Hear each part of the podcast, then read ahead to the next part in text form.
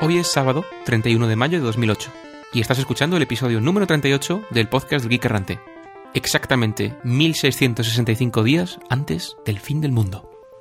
Y tal día como hoy, en 1911 se bota el casco del nuevo transatlántico de la clase olímpica de la compañía White Star, el HMS Titanic, en los astilleros de Limerick.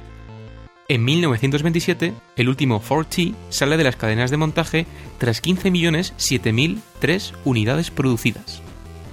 Y en 1975 se funda la Agencia Espacial Europea, la ESA. En 1931 nace John Robert Schrieffer, físico norteamericano, ganador del Premio Nobel de Física en 1972, junto con John Bardeen y Leon Cooper, por desarrollar la teoría BCS, nombrada con las iniciales de los apellidos de sus creadores. Esta teoría explica la superconductividad convencional, esto es, cuando los materiales dejan de ofrecer resistencia eléctrica al estar sometidos a temperaturas cercanas al cero absoluto. En 1932 nace Jay Miner, diseñador de circuitos americano, muerto en 1994. Su aportación más conocida al mundo de la tecnología popular fue el mítico Amiga, aunque previamente desarrolló el chip gráfico de la igualmente legendaria Atari 2600. Miner siempre estaba acompañado por su perro Michi, un simpático American Cocker Spaniel. Durante su estancia en Atari, Michi tenía su propio badge, y su perruna huella puede verse dentro de la carcasa del Amiga 1000 junto a la firma de los ingenieros que desarrollaron el producto. Y vamos a las defunciones, porque en 1832 muere Évariste Galois, matemático francés nacido en 1811. Galois sentó las bases para lo que se conoce precisamente como la teoría de Galois, la cual provee una conexión entre la teoría de los campos algebraicos y la teoría de grupos. Y hablando de grupos, Galois fue el primero en referirse a esta palabra al describir un grupo de permutaciones. En 1986 muere James Rainwater, físico norteamericano nacido en 1917, ganador del Premio Nobel de Física en 1975 junto a Ben Mottelson y Åke Niels Bohr, hijo de Niels Bohr Sr., por el descubrimiento de la relación entre el movimiento colectivo de partículas en núcleos atómicos y por el desarrollo de la teoría de la estructura del núcleo en función de esta relación. Vamos, en cristiano, no todos los núcleos atómicos tienen forma de pelotita de golf. En 2006 fallece Raymond David Jr., ganador del Premio Nobel de Física en 2002, execuo con Masatoshi Koshiba y el italoamericano Ricardo Giacconi por sus contribuciones pioneras en la astrofísica y en particular por la detección de neutrinos cósmicos y la resolución del enigma de los neutrinos solares. Davis tenía casi 88 años cuando recibió el galardón, lo cual le hace el ganador más anciano de un premio Nobel en la historia.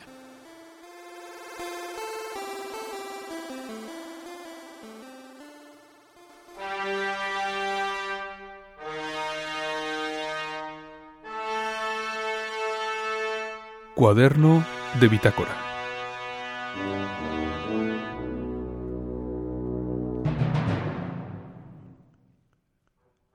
La semana pasada, tras un viaje alucinante y aleatorio por el multiverso, el geek errante volvió a esto que cada vez más incorrectamente llamamos realidad. Recalibramos el sistema de transmisión taquiónica esperando que la sincronización temporal sea correcta y que esta transmisión no llegue al pasado antes que la anterior.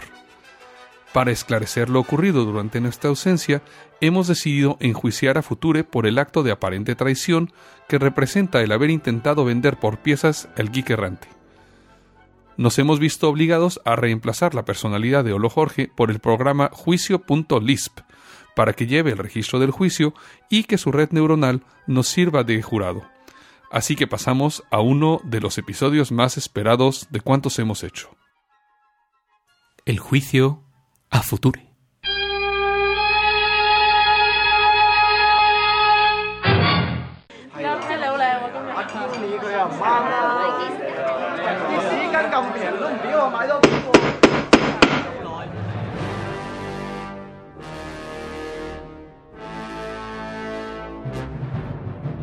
De acuerdo con la ordenanza galáctica número 0x2A.052.42 bis, entra en sesión este tribunal presidido por el juez Mr. Solo.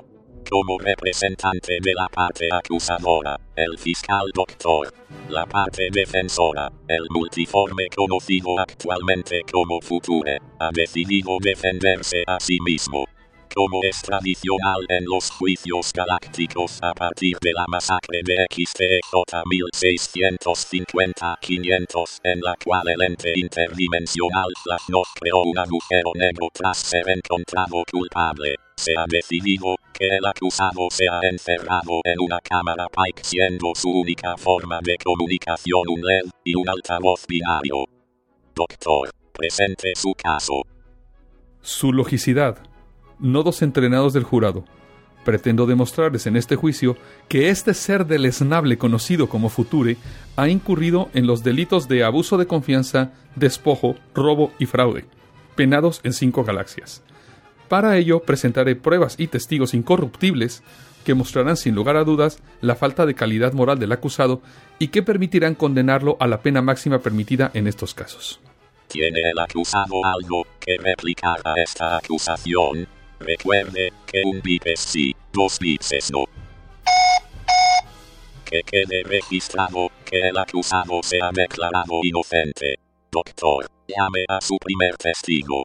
Mr. Solo, eh, perdón, su logicidad. Le llamo a declarar.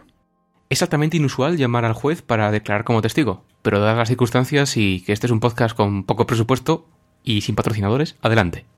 Levante su mano derecha y ponga la izquierda sobre este ejemplar de cocinando con su neck. No, porque sea comida tiene que ser divertido.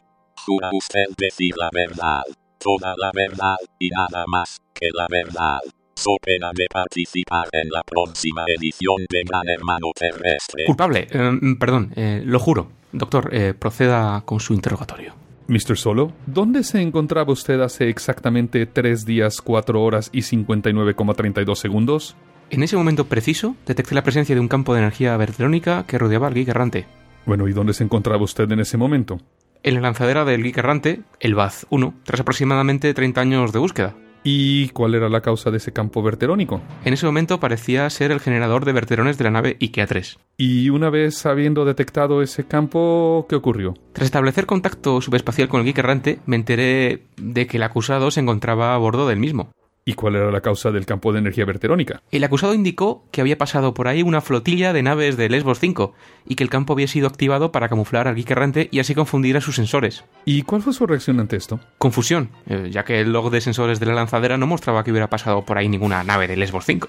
¿Encontró algo más en el log de sensores? Sí, es curioso que lo mencione. Eh, encontré la emisión de una onda subespacial de improbabilidad justo antes de la activación del campo, lo cual fue la causa de que encontráramos finalmente al geek errante. Y de acuerdo con su experiencia, ¿cuál podría ser la causa de esta onda? Bien, como todo el mundo sabe, lo único que puede causar una onda de este tipo es la desactivación forzosa de un motor de improbabilidad infinita. Bueno, y tras detectar esta onda, ¿qué sucedió? Pues pudimos atracar la lanzadera en la bahía de carga 3 del geek errante. ¿Y este es el sitio normal para aparcar esta lanzadera? La verdad es que no. Me vi obligado a utilizar esta bahía puesto que todas las demás estaban ocupadas por naves desconocidas. Future, protesta denegada. Si el acusado continúa usando ese lenguaje, me veré obligado a expulsarlo de la sala por desacato. ¿Y cuando lograron entrar a la nave, qué sucedió? Pues bien, encontré carteles de neón con la leyenda El honesto Future, los mejores precios de este lado del multiverso, y además el martini romulano que me entregó una esclava de Orión me hicieron pensar que no estaba todo bien. Una vez a bordo descubrí que todo el equipo estaba en proceso de desmantelamiento. La cafetería había sido convertida en un auditorio para subastas, y Future, vestido con un sombrero de carrete, camisa a rayas blancas y rojas, pajarita y bastón, procedía a subastar mi colección de cerámica ritual vulcaniana heredada de mis ancestros. Future, en vista de la actitud poco cooperativa del acusado, en calidad de juez y testigo, además, que soy, me veo obligado a hacer un receso en la sesión. Mientras tanto, grabemos este podcast y que alguien por Surek saque a Future de ahí, después de, claro, aplicarle una dosis de Redcon.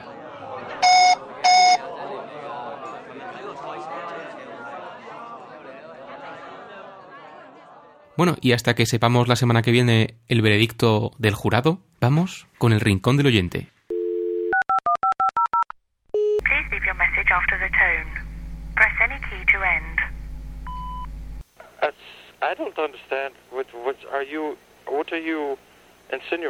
Comenzamos con los ganadores del concurso Apple Apesta, una de las secciones más esperadas por todo nuestro público, por lo menos por lo que nos han dicho en los comentarios. Como de costumbre, nuestros concursos son lo más desorganizado del universo después de la entropía, claro. En fin, con un mes de retraso anunciamos hoy al ganador o ganadora. No sin antes escuchar el comentario de voz de Leonardo Hernández y Laura Bárcena de pasiónporelaoide.com. En él, la pareja más dinámica de la podcastfera deportiva se despacha a gusto con la compañía Cupertino. Sí, bueno, estimados errantes, aquí les saludamos desde la ciudad de Toronto, Canadá, Leonardo Hernández y Laura Bárcena del podcast de fútbol americano Pasión por el Ovoide. Le mandamos un saludo a la tripulación que es el doctor, Mr. Solo, Future y por supuesto Olo Jorge. Y bueno, les mandamos este pequeño mensaje porque nos queremos ganar el premio de por qué Apple apesta, aunque tenemos puntos de vista encontrados. Desde el punto de vista geek, yo diría que aunque Apple tiene un muy buen sistema operativo, yo diría que apesta porque Steve Jobs nunca toma en cuenta las consideraciones de sus clientes. En segundo lugar, de que hace obsoleta la, la tecnología a su gusto, no se preocupa por sus propios clientes. Y la tercera es que ellos siempre dictan cómo se debe de mover la tecnología que ellos ofrecen. En pocas palabras, las ventajas de un sistema cerrado. Pero bueno, vamos, es lo mismo como si compraran un Rolls Royce. Estoy seguro que la BMW o la Fiat no le pregunta a sus clientes cómo quieren que salga el, el coche del próximo año. Sin embargo, desde el punto de vista de diseñadores gráficos, Laura tiene un punto de vista distinto. A ver, dinos, amor. Bueno, yo puedo decir que Apple no apesta, es una de las mejores máquinas que hay para nosotros los diseñadores, pero sí puedo decir que Apple apesta porque sus productos y todo lo que va alrededor de Apple es muy caro. Entonces, aquí la opción sería, desde el punto de vista geek, yo compraría una Apple, sí, una iMac eh, reciente, sí, como sabemos, el sistema operativo OS 10 está basado en Darwin de Unix. Y desde el punto de vista de Laura, ¿tú comprarías otra Mac? Sí, yo compraría otra Mac, nada más que siempre que compro un producto de Mac, sí me duele el codo un poco. Bueno, eso es todo, mis amigos de Geek Errante. Les damos saludos y les diremos cuando vuelva a estar activo el podcast de Pasión por ya que parece que hemos sufrido de un ataque de phishing. Sí, parece que sí, algo pasó por el estilo, pero ya estamos arreglando eso. Así que pronto empezaremos de nuevo. Nos veremos pronto, los escuchamos y esperamos ganar el concurso de ¿Por qué Apple apesta?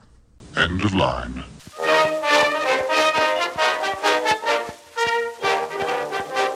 Vamos con el ganador del concurso Apple Apesta.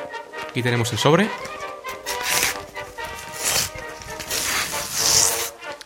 Aquí tenemos el ganador. Y es Paco Esteban.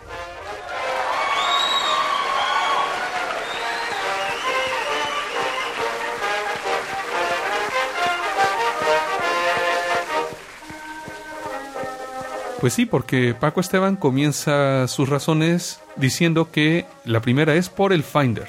Es probablemente la peor aplicación de la historia. Supongo que sabréis de qué hablo. Su brutal manejo de unidades de Red Samba, su increíble capacidad para colgarse cuando no tiene por qué, entre otros ejemplos. Vamos, que cuando quiero manejar ficheros con seguridad, me voy al terminal. Otro de sus motivos es por la bajada de calidad de sus productos después de la transición a Intel. Mi iBook se me ha llegado a caer al suelo desde el regazo y ni se inmutó. Eso sí que eran máquinas duras. Estos de ahora han dado y siguen dando muchos, muchos problemas. Su tercera razón, por sujeta. Porque venderse como un escritorio chulo con corazón Unix, utilizando el userland de FreeBSD y con implicación o devolución prácticamente nula a la comunidad, es tener la cara muy dura. Y su penúltima razón es que, porque como geek de los sistemas Unix libres BSD GNU Linux, le bastante tener que reconocer en público que es el entorno de escritorio que menos apesta de todos. Y finalmente, la número uno o número cinco por Steve Jobs, que bueno, por favor, hombre, que salgas con tejanos y te hagas el super cool no significa que no seas un tiburón de los negocios como tu colega Bill. Eso solo se lo tragan los fans histéricos del One More Thing. Felicidades Pablo y bueno, nos pondremos en contacto contigo en breve. Te acabas de ganar un iWork 08 por la jeta. Para que, irónicamente, lo utilices en esta plataforma que tanto odias.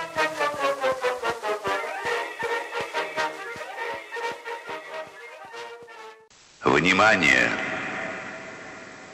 Говорит и показывает Москва. Работают все центральные каналы телевидения. Смотрите и слушайте Москву.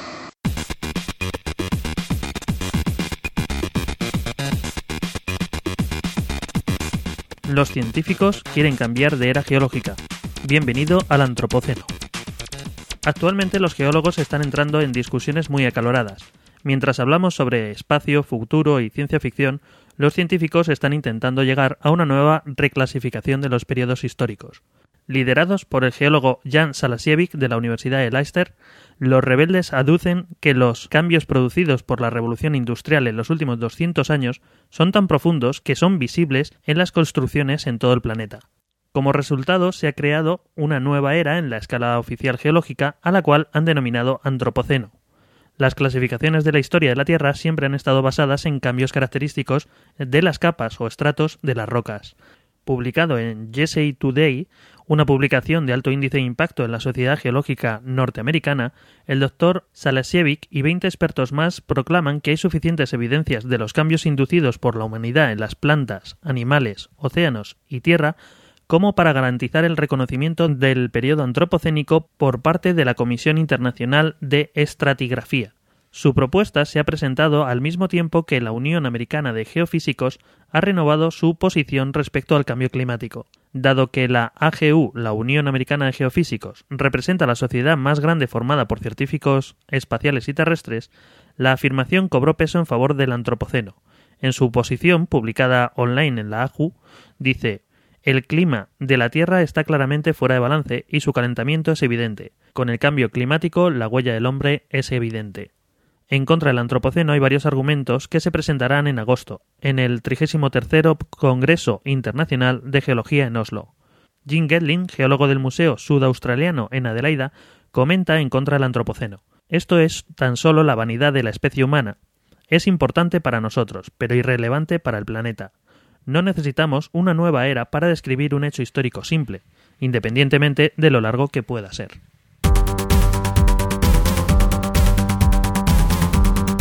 DARPA creará un entorno masivo de simulación de ciberguerra. En una noticia que es digna de aparecer en Sci-Fi to Say Facts por su relación con infinidad de novelas como El juego de Ender, Neuromante o Spherical Tommy, DARPA ha anunciado su intención de crear el National Cyber Range, es decir, un entorno virtualizado para ciberguerra. La idea es permitir a los gurús del Departamento de Defensa simular batallas contra ataques a la infraestructura informática norteamericana. Su intención es crear un entorno capaz de simular el mundo entero, incluyendo todo tipo de ordenadores, incluso a nivel de hardware, periféricos, interrupciones y dispositivos. Deberá además contener humanos simulados que juegan el papel de los usuarios, administradores e incluso de los agentes enemigos, algo así como el agente Smith. En este campo, la élite de los geeks de combate del Departamento de Defensa podrán afinar sus habilidades y batirse con simulaciones de cualquier tipo. Desde el geek errante tenemos un par de preguntas. ¿El National Cyber Range será capaz de simularse a sí mismo? ¿Cuánto tiempo pasará antes de que se convierta en Skynet? Bletchley Park en bancarrota. Sin Bletchley Park, en este momento probablemente hablaríamos alemán en vez de inglés, o tal vez no hablaríamos. Hogar del equipo que logró romper los códigos de la máquina Enigma utilizada por los nazis, el sitio fue además hogar del ordenador Colossus y lugar de trabajo del legendario Alan Turing.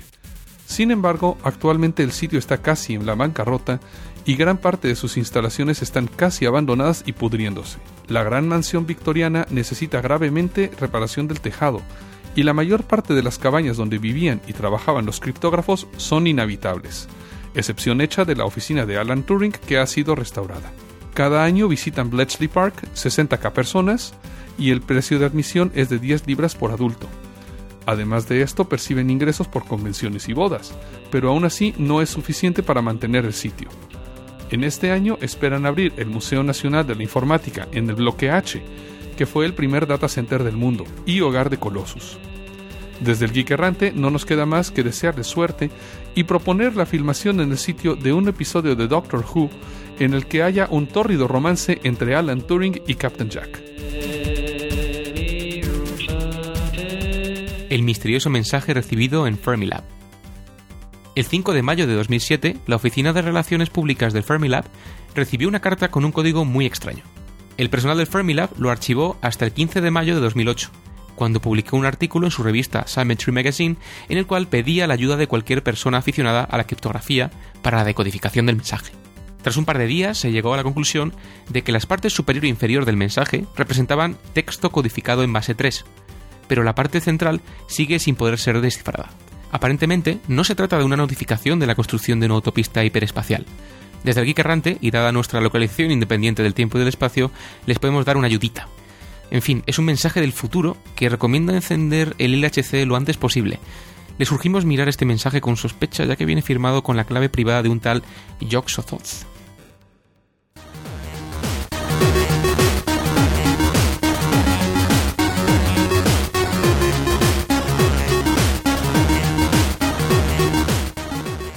Bien, ¿y queréis vosotros, doctor y Olo Jorge, para ser testigos de la próxima gran revolución científica o tecnológica? Sentarme, tomar unas palomitas, una cerveza y verlo. Pues es algo parecido a lo que opina Ray Kurzweil, que dice que hará todo lo posible para ser testigo de la singularidad.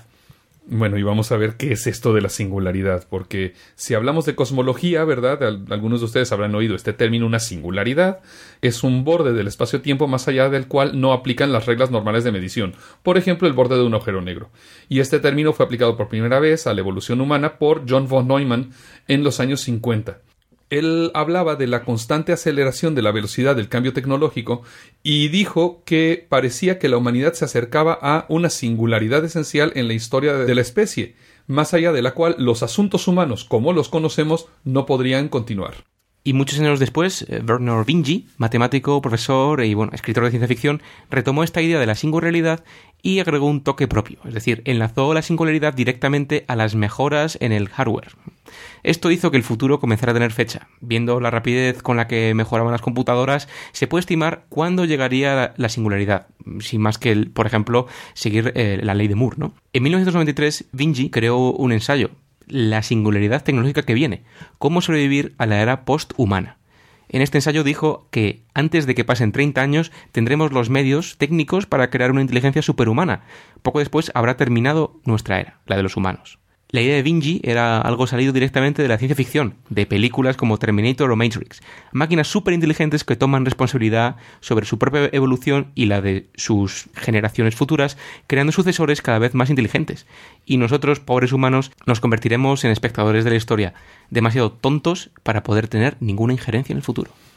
Bueno, que de esto hablen los humanos, porque, bueno, uno como Time Lord no se preocupa de este tipo de cosas, y alguien que tampoco se preocupa de esto es Ray Kurzweil, inventor conocido por logros como, por ejemplo, el primer sistema de OCR capaz de reconocer cualquier fuente, el escáner basado en CCDs, el sintetizador de voz, el sintetizador musical, el primer sistema de reconocimiento de voz con amplio vocabulario y muchas cosas más.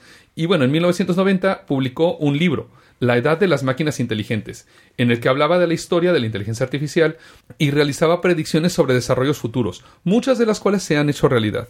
A partir de entonces, ha publicado otros libros sobre temas similares, en La Edad de las Máquinas Espirituales, publicado en 1998, estudia más a fondo sus creencias respecto del futuro y de la tecnología. Y en La Singularidad está cerca, publicado en el 2005, habla acerca del crecimiento exponencial, la ampliación dramática de la vida y de cómo la raza humana trascenderá la biología. En estos dos libros habla además de temas tan diversos como los problemas no resueltos de las neurociencias hasta si las máquinas inteligentes deben o no tener derechos legales. Dice además que, aunque la inteligencia artificial pueda hacer que los humanos biológicos seamos obsoletos, no hará irrelevante a la conciencia humana, y creo que es algo que le interesa a lo Jorge. Otro libro de Kurzweil es Viaje Fantástico, Vivir lo suficiente para vivir para siempre. En este postula que es probable que el primer ser humano inmortal ya haya nacido, no necesariamente porque el secreto de la inmortalidad se vaya a descubrir en los próximos 80-100 años, sino porque basta con que se amplíe la vida de la persona lo suficiente para poder llegar hasta el siguiente avance en la longevidad. Por ejemplo, en este momento la esperanza de vida de una persona puede ser de unos 75 años. Basta que en los próximos 50 se extienda la vida unos 25 más, luego que en los siguientes 50 se extienda o 30 más, y así sucesivamente. Bien, de acuerdo con muchos proponentes de esta singularidad, Kurzweil incluido, esta inmortalidad va a llegar en fases. En la primera fase, los cambios en el estilo de vida y las terapias antiedad agresivas, no estas cremas que se anuncian por la televisión, permitirán a cada vez más personas llegar al límite natural de los 125 años, que tiene actualmente pues la vida humana biológicamente, ¿no? Mientras tanto, la tecnología médica comenzará a corregir algunas de las causas biológicas que subyacen al envejecimiento, degradación de los telómeros que se produce en la división celular, básicamente. Esto, si se logra minimizar o eliminar, logrará sobrepasar el límite de estos 125 años, ¿no? Esta fue la fase 2. Es decir, ver qué pasa con estos telómeros, ¿no? En la fase 3 y final, las computadoras se hacen tan potentes que pueden modelar la conciencia humana, lo cual permitirá descargar nuestras personalidades en sus datos no biológicos. Esto, para la gente que estemos acostumbrados a este multiverso, no es ninguna eh, digamos, avance significativo, ya que nosotros lo logramos hacer, ¿no? ¿Verdad, lo Jorge? Sí, cierto. El caso es que para los humanos, una vez llegada esta etapa, la conciencia se convierte en información. Y mientras se mantengan copias múltiples de seguridad para proteger contra caídas del sistema, la persona no muere. Y bueno, Kurzweil mismo ha dicho que intenta por todos los medios ser parte de esta generación inmortal. Toma cada día entre 180 y 210 suplementos minerales y vitamínicos, pasa un día a la semana en una clínica donde recibe tratamientos intravenosos para la longevidad, toma medicamentos experimentales DHEA y testosterona, bebe agua alcalina para intentar recoger los radicales libres y según él, si la singularidad llega antes de mediados del siglo XXI y hace que los humanos seamos inmortales, sería una pena morir unos pocos años antes de esto. El morir de un ataque cardíaco justo antes de la singularidad sería no solo muy triste, sino también mala suerte de la peor, algo así como ser el último soldado muerto en el frente occidental justo antes de la firma del armisticio. Bueno, esto me recuerda que el señor FM 2030, uno de los grandes teóricos de lo que es el transhumanismo, del que vamos a hablar ahora, formuló sus teorías en los 70-80 y murió de un cáncer de páncreas, pero ahora mismo está en suspensión criogénica en la famosa empresa Alcor Life Extension Foundation en Arizona, donde su cuerpo ahora mismo permanece esperando a ese punto de singularidad donde pueda conocer al mismo Ray Kurzweil. Para aquellos de vosotros oyentes que os hayamos picado la curiosidad, os recomendamos una serie de podcasts que pondremos en las show notes llamados The Singularity Summit, donde habla mucha gente muy inteligente, más que nosotros, sobre este tema, entre ellos el propio Kurzweil. Y bueno, eh, ya que estamos hablando de este tipo de cambios en lo que significa ser humano y mejoras y demás, ¿por qué no precisamente hablamos de este movimiento que ha habido últimamente que se llama el transhumanismo?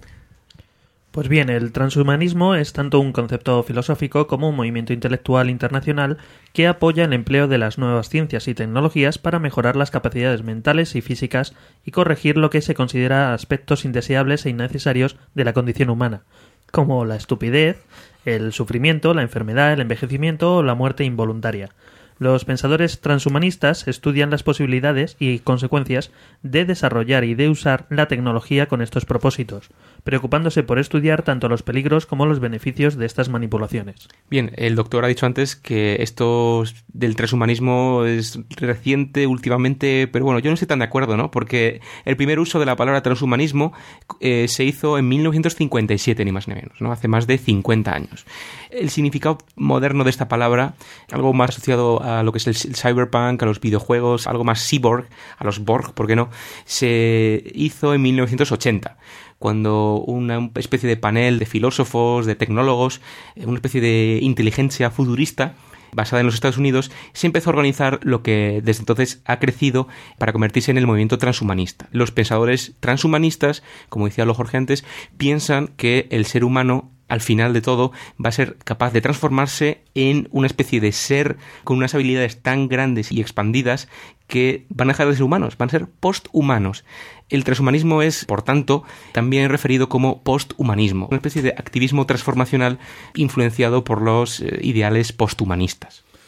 Todo esto habla precisamente de lo que hemos hablado con Ray Kurzweil, ¿no? Aparte de extender la vida humana, pues todo esto que implica agregar cosas al cuerpo, agregar cosas a la mente, para convertirse en algo más que humano, y llegando al punto incluso de hacer el upload de las conciencias, del cual también ya hemos estado hablando hace un momento. Podemos encontrar sus raíces en algunos escritos de Marvin Minsky, que escribió acerca de las relaciones entre las inteligencias humanas y artificiales a partir de los sesentas. Sí, y en las siguientes décadas este campo ha continuado a generar diferentes pensadores o filósofos como Hans Moravec y Ray Kurzweil, que oscilan un poco entre la parte técnica y las especulaciones acerca de qué es lo que vendrá, ¿no? El movimiento transhumanista que puede ser identificado realmente comenzó en las últimas décadas del siglo XX. ¿Tienes- En 1966, un hombre conocido como FM Esfandiari se cambió el nombre y se puso el nombre FM 2030. Es un futurista que enseñó una clase de nuevos conceptos de la humanidad o del ser humano en la nueva escuela de la ciudad de Nueva York. Y comenzó a identificar personas que adoptan tecnologías, estilos de vida y visiones del mundo, a fin de cuentas, que permitirán la transición a la posthumanidad o a la transhumanidad. Eh, De hecho, transhumanidad le llaman a lo que es el humano transitorio, precisamente es esta transición a la era posthumana, ¿no? En el 72, Robert Ettinger contribuyó a a la conceptualización de este término, transhumanidad, en un libro que escribió que se llamaba El hombre al superhombre, Man into Superman. Y FM 2030 publicó un manifiesto, el Upwingers Manifesto, en el 73, para estimular la- el activismo, digamos, transhumanista. ¿no? Bueno, este activismo tomó lugar por primera vez en lo que fue en 1980, a principios, el primer centro de pensamiento transhumanista que tuvo lugar en, la UCLA, en Los Ángeles. En esta universidad, FM 2030, dio clases, enseñó a sus alumnos y a sus posgrados esa tercera vía de ideología futurista, nada que ver con los años 20, ¿de acuerdo? FM 2030 se convirtió en una especie de figura mediática y su opinión fue influencia para muchos otros futuristas como Natasha Vitamur, que realizó incluso un documental llamado Breaking Away en los 80, en el que, bueno, pues se veía como a seres humanos liberándose de sus limitaciones biológicas, de la gravedad terrestre y ir al espacio para siempre, ¿no? Desgraciadamente, FM 2030 murió el 8 de julio del 2000 de cáncer pancreático. Lo crionizaron en la Fundación de Extensión de la Vida de Alcor en Scottsdale, Arizona, donde en este momento sigue congelado cual polo. Es como hemos dicho antes, ¿no? Y, y esto de 2030 viene porque él veía esta fecha, eh, bueno, esto, este año, el 2030, como una gran promesa para la humanidad, donde, bueno, si él consigue vivir hasta este año, podría vivir para siempre. No sé con qué sistema operativo, pero vamos. Más allá de estas cuestiones, digamos, un poco filosóficas y demás, tenemos a la gente que realmente está intentando hacer algo al respecto. Y podemos hablar de Eric Drexler, padre de la nanotecnología, que en 1986 publicó el libro Motores de la Creación, la era que viene de la nanotecnología, en el cual hablaba de los prospectos precisamente de la nanotecnología, los ensambladores moleculares y además fundó el Foresight Institute. Esta fue la primera organización sin ánimos de lucro en hacer investigación, abogacía y realizar la criogenia. Esta fundación eh, se convirtió después en la Alcor Life Extension Foundation y se convirtió en el centro de los futuristas. Más adelante, en el 88, el filósofo Max Moore, durante el nacimiento de lo que sería la cibercultura y toda la parte cyberpunk y demás, fundó el Extropy Institute y en 1990 fue el principal contribuyente a la doctrina transhumanística, llamada con, a la doctrina transhumanista llamada con los principios de la extropia. Bueno, y volviendo al campo más filosófico, otro de los grandes en este campo que es Nick Bostrom y su colega eh, David Pierce fundaron la WTA, es decir, la World Transhumanist Association, una organización no gubernamental internacional que quiere trabajar hacia el reconocimiento del transhumanismo como un objeto legítimo dentro de la investigación científica y de la política internacional. En el 99, esta organización, la WTA, hizo un draft y adoptó la Declaración Transhumanista y preparó el FAC transhumanista en el que dio dos definiciones formales del transhumanismo. El primer punto de esta definición es que el transhumanismo es el movimiento cultural intelectual que afirma la posibilidad y deseabilidad de mejorar fundamentalmente la raza humana y su condición como humanos, a través de la razón y del desarrollo de tecnologías aplicables para eliminar el envejecimiento físico, aumentar su capacidad intelectual y sus capacidades psíquicas. El transhumanismo es también el estudio de las ramificaciones, promesas y peligros potenciales de tecnologías que nos podrían permitir escapar a nuestras limitaciones humanas. El transhumanismo también abordaría el estudio de, todas las cuestiones éticas que eh, envolvería el, el desarrollo de estas tecnologías que nos permitirían alcanzar este estado. Lo interesante de esto es que en el 2006 la junta directiva del Extropy Institute cesó las operaciones de la organización diciendo que su misión había sido esencialmente terminada. Esto dejó a la World Transhumanist Association como la principal organización internacional de transhumanismo. Por una parte, hablamos de los teóricos como Ray Kurzweil, que piensan acerca de, cómo va acelerándose las innovaciones tecnológicas, etcétera.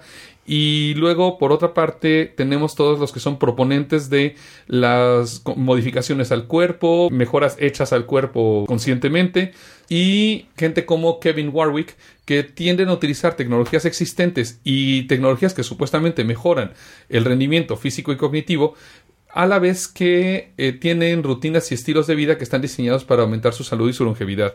Dependiendo de su edad, algunos de estas personas se preocupan de que no van a llegar a cosechar los beneficios de las tecnologías futuras, pero muchos de ellos, claro, están obviamente interesados en estrategias de extensión de la vida, ¿no? Sí, como, como las vitaminas estas de Kurzweil, ¿no? El caso es que, aunque puede parecer una idea de olla, por decirlo, una especie de, de idea extraña para muchos de vosotros, esto es algo que, al igual que lo que hablamos antes de los agujeros negros, efecto mariposa, ha trascendido tanto en nuestra cultura actual, ni más ni menos que aquí tenemos el género del cyberpunk, eh, digamos, epitomizado por lo que es el neuromante de William Gibson, She's Matrix, eh, bueno, Matrix mismo, tenemos videojuegos, tenemos cine, pero no solo esto, podemos ver algunos visos o algunas previsiones del transhumanismo en los primeros cómics de, por ejemplo, de los 40 como el Capitán América. El Capitán América, a fin de cuentas, se convierte en quien es gracias al suero del supersoldado que lo convierte en, pues, prácticamente lo que podríamos llamar precisamente un posthumano. ¿Sí? Bien, y no sé si tendríamos que haber pasado esto mejor a Sci-Fi to Sci-Fact, pero lo que sí sé y lo que sí aseguro como Vulcano es que pasamos a Developers y Unix. Developers, developers, developers, developers, developers, developers. Developers, developers, developers, developers, developers, developers, developers, developers. developers. Yes!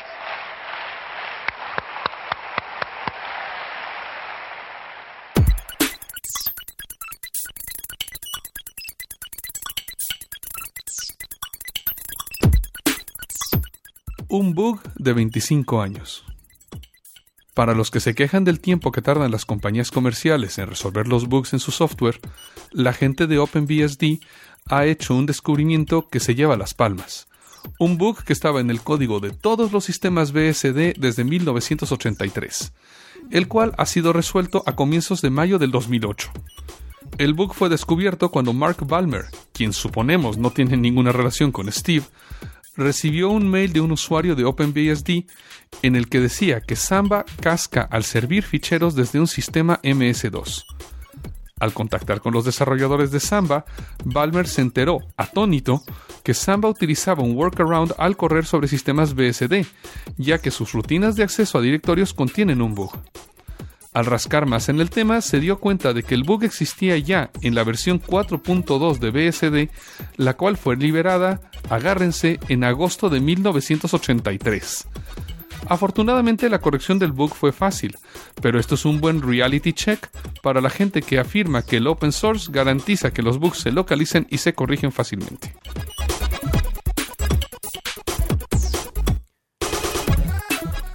Después de tres años se lanza FreeNet 0.7.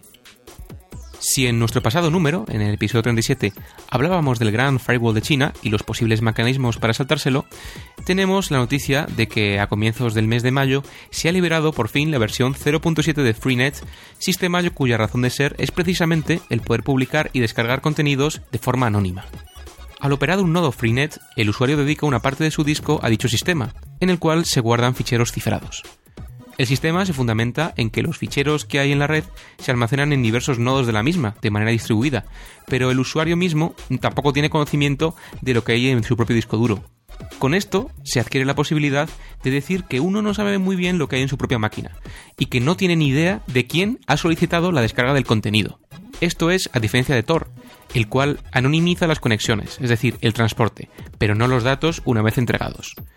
Por otra parte, Tor funciona en tiempo real y permite anonimizar protocolos de conexión, incluyendo IRC, POP y demás, mientras que Freenet solo permite hostear y descargar archivos. En esta nueva versión de Freenet se ha rediseñado el sistema desde cero, pensando en que hay usuarios que necesitan ocultar el mismo hecho de que usan Freenet y no solo lo que hacen con la red. En la versión anterior del protocolo, un atacante podía fácilmente localizar y conectarse a un nodo, ya que todos los nodos continuamente buscan conexiones. En la nueva versión, aparte de este modo de operación, conocido como OpenNet, se agrega la posibilidad de crear una red de tipo Darknet, con lo cual se permite limitar manualmente las conexiones del sistema únicamente a un grupo de nodos de confianza. Esto puede evitar la posibilidad de que un atacante, por ejemplo, un organismo gubernamental, pueda descubrir quiénes están usando este sistema. Desde el Geek Errante animamos a todos nuestros oyentes a ir a freenetproject.org, descargarse el software e instalarlo. Nunca se sabe cuándo pueda ser necesario. Y esperamos en un futuro dedicar un especial a protocolos de anonimización.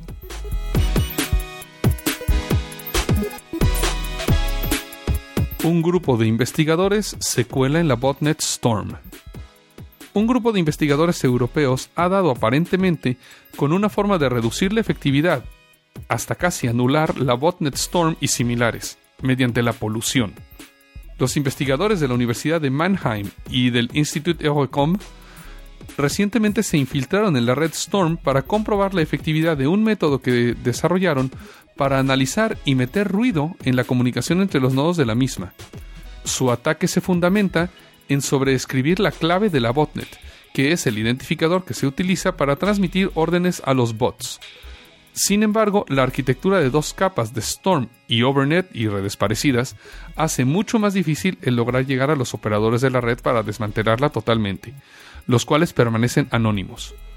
Por otra parte, herramientas como la herramienta de eliminación de software malicioso de Microsoft, actualizada cada mes, comienzan a tener cada vez más efectos sobre la red, a tal grado que en abril pasado su tamaño estimado era de tan solo el 5% de su tamaño original. Sin embargo, no hay que dormirse en sus laureles. Las grandes cantidades de pasta que hay en juego no harán más que aumentar el incentivo para los controladores de estos sistemas de zombies.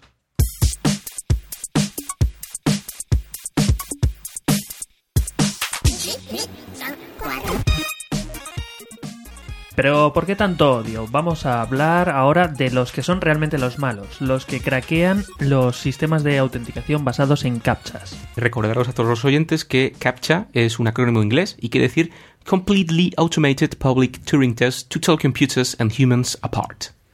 O un test que tenemos todos ahora mismo en todos los comentarios que nos pide una autenticación basada en una imagen o en un sonido o en un incluso en GIF para diferenciar a un lector de formularios, a un bot, de un ser humano real. Como dice lo Jorge, todos los usuarios de Internet estaréis acostumbrados a lo que es un CAPTCHA. Es eh, un método rápido que verifica o no que seas un bot, básicamente. A principios de febrero, un grupo craqueó el captcha de Hotmail para registrarse la cuenta y, bueno, por consecuencia, posibilitó hacerse un montón de cuentas de spam para enviar estos mensajes que nos incitan a, a consumir productos y, y, a comprar cosas preocupados por nuestros, digamos, potencia viril, ¿no? Semanas después, los captchas de Gmail sufrieron las mismas consecuencias.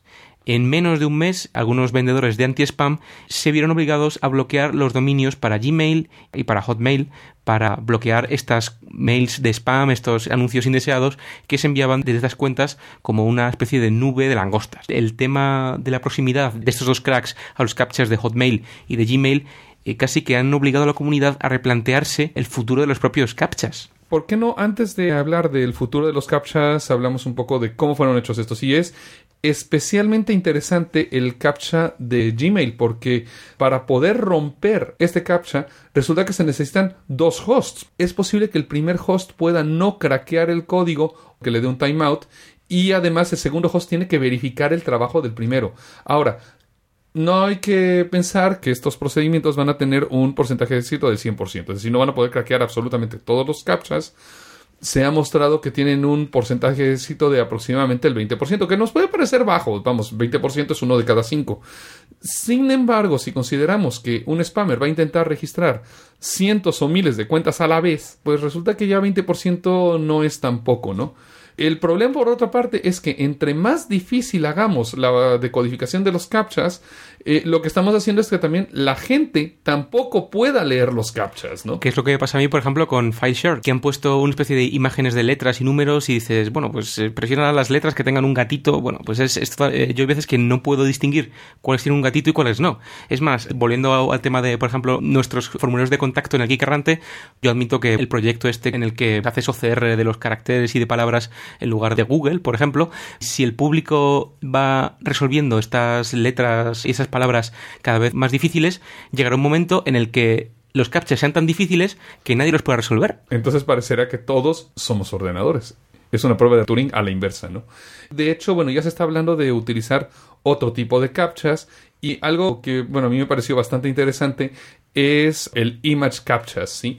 Donde se le muestran a una persona, por ejemplo, varias imágenes y tiene que seleccionar, por ejemplo, imágenes que son similares o se ve imágenes de varios animales, tiene que decir cuál es un gato. Uno de los puntos, por ejemplo, para los que una computadora actual no es nada bueno, es para decir, esto es un perro, esto es un gato, esto es un setter, esto es un pastor alemán, es decir, para diferenciar categorías. Sí puede diferenciar un objeto de otro, es decir, una mesa de lo que es un animal, pero es malísimo para lo que ya es diferenciar tipos de objeto. Esto es algo que el mismo Ray Kurzweil pone como condición para que se haga la singularidad estos image captures me suenan un poco a Barrio Sésamo, ¿no? Alguna de estas cosas no es como las otras, es diferente de todas las demás. Y no voy a cantar. Bueno, este concepto de los image captures lo creó un blogger llamado Oli, que escribe en un sitio llamado thepcspy.com y mostró uno bastante interesante que es el Kitten Out, donde muestra una serie de imágenes y precisamente dice selecciona tres imágenes de gatitos. Y aquí, además de que podríamos tener problemas con gente que no entiende, por ejemplo, el idioma en el cual está poniendo la pregunta, que no entiende la palabra gatitos, podemos también el problema de gente que tenga a lo mejor problemas de visión, problemas de daltonismo, y cosas de este tipo que realmente no puedan distinguir en el, entre los animales. ¿no? Bueno, pues aquí tenemos los famosos audio captchas que aparte de una especie de ruido y bueno y, gente hablando eh, sobre un sonido algo tétrico, la verdad, ayuda pues a los invidentes, por ejemplo, a hacerse su cuenta de, de Gmail, ¿no? Pues el caso es que también ha sido craqueado, parece mentira, ¿no? La idea de los audio captchas, por ejemplo, en el caso del de Google, tiene como fondo un sonido que es típico, por ejemplo, de cuando se reproduce una voz al revés. Y sobre ese sonido, que a fin de cuentas pretende meter ruido, se intenta superponer otra voz que pronuncia una secuencia de siete dígitos dos veces seguidas y tenemos que intentar saber cuáles son los dígitos. Por ejemplo,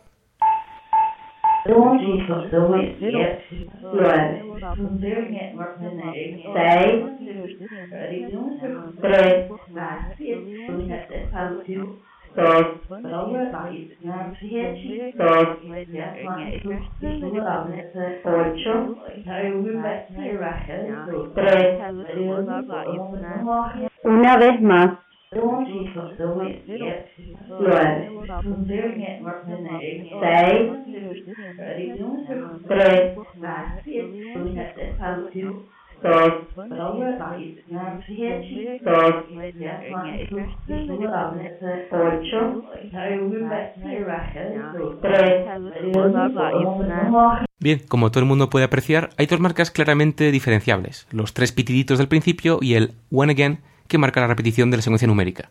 Si vemos la representación gráfica de esta señal de audio, la pronunciación de cada dígito es perfectamente localizable, así como las marcas de comienzo y de repetición de la secuencia.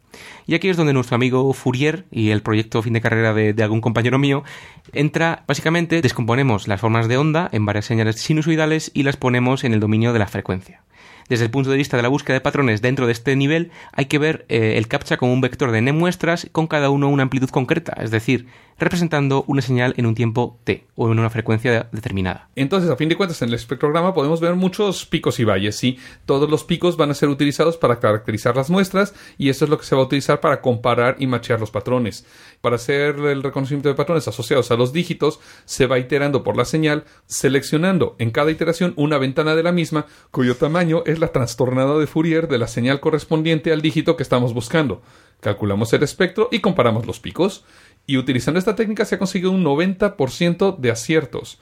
Quien ha realizado esta ingeniería inversa sobre el CAPTCHA es eh, un hombre llamado Rubén Santa Marta y de hecho ha desarrollado una herramienta que automatiza el proceso, si bien no la va a liberar por el momento. Bueno, imagino que esta herramienta estará basada en redes neurales, como nuestro jurado, ¿no? Lo que sí está liberado es una herramienta, una API incluso, desde C hasta Python y Java y esas cosas, llamada CAPTCHA Solver, eh, disponible para todos vosotros oyentes spammers que tengamos en www.captchasolver.com.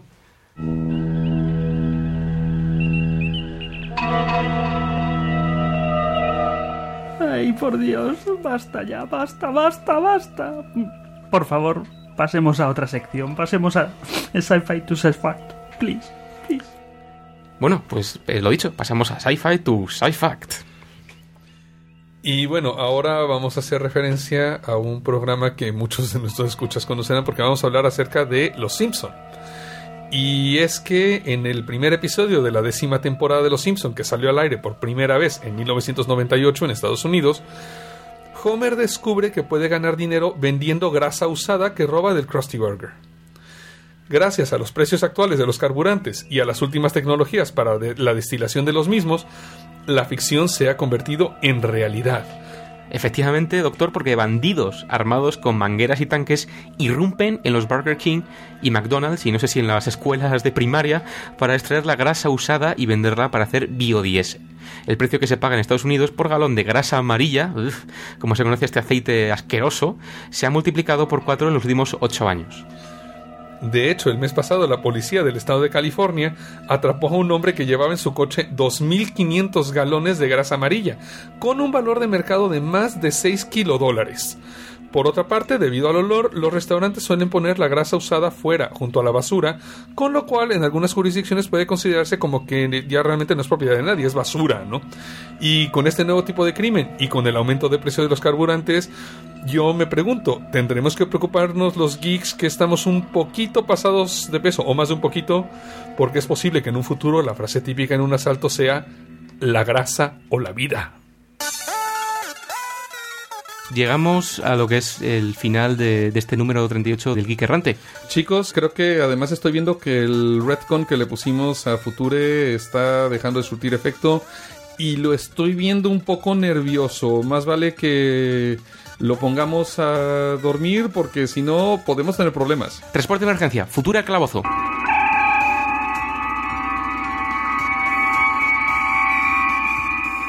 Saludos desde, desde el Geek Geek Errante.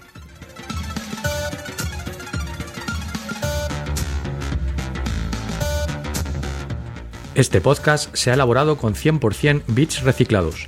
Ninguno sufrió daños durante la grabación. Se distribuye bajo una licencia Creative Commons Share Alike, atribución no comercial 2.5 de España. Para más información visita www.creativecommons.es. Contacta con nosotros en podcast.elgeekerrante.com o a través de nuestro blog www.elgeekerrante.com.